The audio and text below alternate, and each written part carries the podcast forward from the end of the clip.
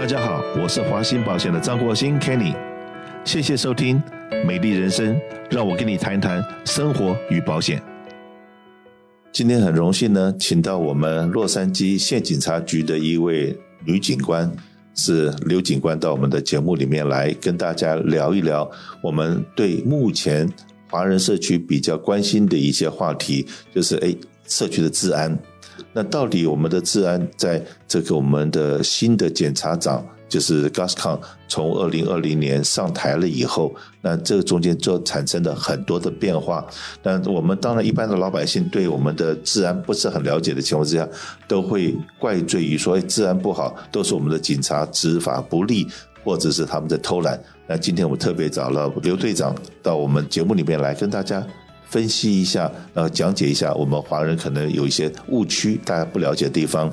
那我就想先先从我们这个报纸上面常常说登的警察局，成所有的我们的老百姓可能住在 San g a b r i Valley 的都搞不清楚什么是 sheriff，什么是 police，是警察局跟这个 sheriff 这个县警察局，大家都搞不清楚。还有另外一个 department 叫 CHP，那到底这几个单位？还有像我们 Saint Gabriel 啊，Montreal，它有自己的警察局，到底这些东西的互相的隶属关系是什么样子？我们来请刘警官来给我们大家分析一下。好，谢谢 Kenny。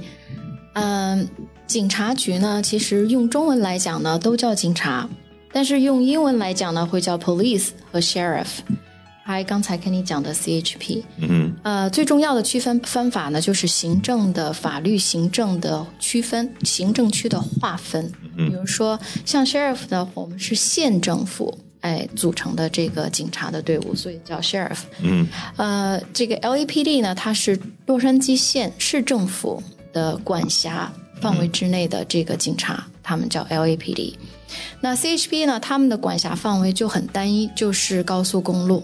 除了高速公路之外的刑事案件，或者是呃这个 traffic，都是归当地的这个警察的所属的地方来管理。所以说最大的区别非常的简单，就是您在哪个地点，这个地点所属的当地的警察的政府部门来管你的事务。但是当然了，我们穿的颜色也不一样。你看我这个穿的是呃褐色的、土色的、沙色的。嗯。那很多警察呢就穿的这个呃深蓝色的。那你看呃在别的州，像这个 Orange County 啊，或者是在 Las Vegas，他们穿的黄色、白色、绿色都有。这是美国警察和其他国家警察最不同的地方。根据行政区的划分，它有不同的警察局来执政。然后呢，他们穿的警服也是不一样的，警徽也是不一样的。好，那请教一下，那如果说 sheriff 的管辖区，以我所知，应该是我们整个 L A County 对八十八个行政区，对，包括城市跟非城市，就是县属的地区。对，那所以说 sheriff 能够管的地方，呃，是包括了那我们讲 city。对。OK，如果说平常他不归你管，但是如果那边有 emergency 需要有人帮忙的时候，对，县警察局可以进去，或者是这个那边治安真的有问题的时候，我们 sheriff 想要进去的时候，他是有权利。可以去帮忙的，是不是这样讲？对，您说的非常对。呃，虽然在没有紧急情况发生的时候，呃，每个行政区的规划都有他自己的警察局的局长来负责，但是在全县进入最紧急的状况、最 major incident，比如说地震、暴乱啊，在这种大型的呃事件发生的时候，sheriff 是县里面的这个规定的执法人，最高指挥官。对，最高指挥官。我记得没错的话，应该是我们南加州好像五个抗体五个抗体如果真的就是 major，就是像大地震或者大火或大什么东西或大暴乱的情况发生的时候，好像我们的。洛杉矶的 sheriff 好像是这边统一的五个 county 的指挥官，好像都是他。对，因为他是最大的，他是最大的，他管辖区域最大，而且我们的警力是最强的。对，所以说呢，这个就像我们很多听众住在 Saint Gabriel City 或者 Montreal Park 和 Alhambra，他们都有自己的警察局。可是当这个有重大事情发生，比方来讲一个凶杀案好了，凶杀案，然后或者是大型的帮派的分子，然后在那地方火药的时候，他们可能都是这个，比方的谋，刚讲谋杀案的话，需要有特殊的侦探的，或者或者是被绑架了 kidnapping 或者什么的，那这些案子都会移交给 sheriff 这边来处理。没错，你说的非常对。像呃，我们经常就是帮助呃各个小的警察局，比如比如说 Montreal Parks and Gabriel。El Monte，呃，Covina、West Covina 这些警察呢，如果他们碰到凶杀案的话，他们没有自己的警力去处理这种事情，而且他，你你处理一个凶杀案需要很多 coordination。比如说，你有各方面的侦探，你不是只有凶杀案的侦探，嗯，有就像你刚才所讲到的，有有呃帮派的侦探呐，有特殊案件的，比如说呃像儿童的呃虐待案呐、性侵案呐，这些都有特别的呃侦探来负责。所以在小的你查警察局，他们没有这个资历，没有这个呃 resource。有一个 department 我知道，就是这个 human trafficking。对，human trafficking 我知道，大概所有的小小的警察局都不会有这个 department。我知道 sheriff department 有这么一个 department。那 human trafficking 的话，那就是说我常常在讲，这个这个 department 很可能大部分不知道，可是它非常的重要。为什么它非常重要？因为有人被绑架了，然后尤其说是从海外进口了这些年幼的这些妇女来做妓女，反之任何东西是侵害到人权，然后侵害到劳工，侵害到什么都跟 human trafficking 有关。那这些 department 的话，这些这些工作，一般的我们老百姓根本不会接触到，不会。或者是说，还有一种工作，就是说今天呃没有身份的人来这边打了黑工，到时候拿不到薪水。然后老板在欺负他们，你没有身份，这怎么谁来帮他们忙？那就是 human trafficking 的。嗯，我再稍微的纠正您一下哈，因为 human trafficking 它是一个呃。就是我们 sheriff department 比较呃专长的这么一个特别行动小组。嗯。呃，在您刚才说的最后一个呢，就是因为很多的这个呃非法移民呢，他们在包括呃各个种族的吧。嗯。嗯，他们就是没有他们的权益，他们的这个工资没有办法得到的话，因为这个老板欺负他们没有身份啊。这个我们是就是 sheriff 专门 Alex 专门成立了一个呃这个叫。Wage Theft Task Force，这是他这历史上第一个专门负责这个。如果有工资欺诈的话，呃，不光是非法移民，包括各种各样的受歧视的啊，这个种族啊，或者是呃等级的居民都可以，我们都专门负责这些案件。是的，所以说我们讲我们现任的警长的话，因为我在服务社区。然后跟警察局打交道，真的超过三十年。然后刚才跟刘警官在聊天的时候，刘队长在聊天的时候，我是说我从 Sherman Block 在利巴卡之前，那 Sherman Block 那个时候呢，也来跟刘警官大概聊一下我怎么跟警察局认识结缘的。好，在一九九二年，我设立了华兴保险在哈冈。大概九三年的时候，就碰到了一个案件，是我们这边的一个华人居民，然后在家里面，阿妈带着孙女，在 La p u n t area 被有人进去抢劫，然后绑架，然后把他的孙女押走了，来勒索要钱。那当然，这个阿妈的年纪那个时候也已经六十几岁、七十岁了，那非常的恐惧。你看，就被别人入侵。抢劫又把你的孙女被绑走，那个时候孙女大概才六岁、七岁左右的这样子的小孩子。那他的邻居知道了，邻这这刚才被绑架的这个是一个台湾来的小女孩。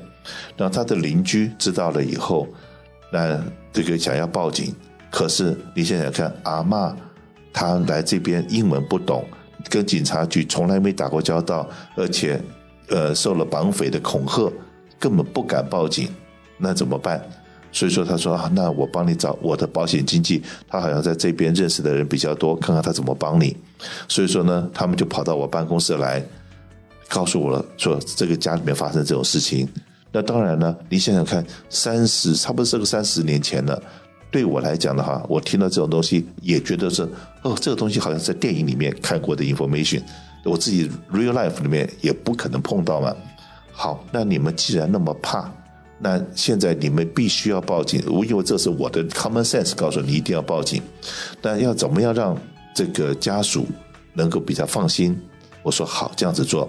我现在打个电话给警察局，可是呢，这个警察局一定想办法要去看看现场。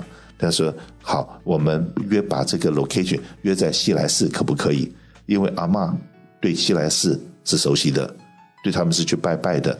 然后当我跟阿妈讲说这样子好吧，我们去约警察到庙里面见面。你是不是会比较放心一点，比较 comfortable，不会让如果说万一你的你怕你附近还有人在看，所以警察来你家了，那问你的小孩子就会发生危险，有这么一个故事存在。